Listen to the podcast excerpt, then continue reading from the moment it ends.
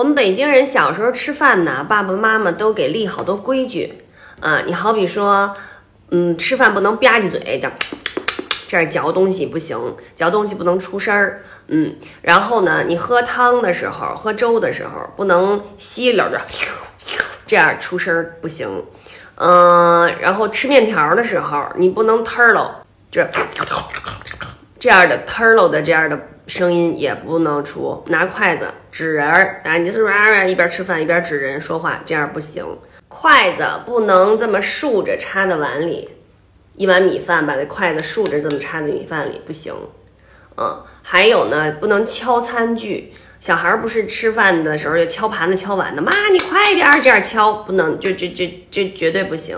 这个饭碗怎么拿呢？呃，这么拿着不行，啊，这么拿着也不行，啊，这这就他得这么拿着。还有好多呢，我这两天上我妈那儿再复习复习，回来再给你们讲。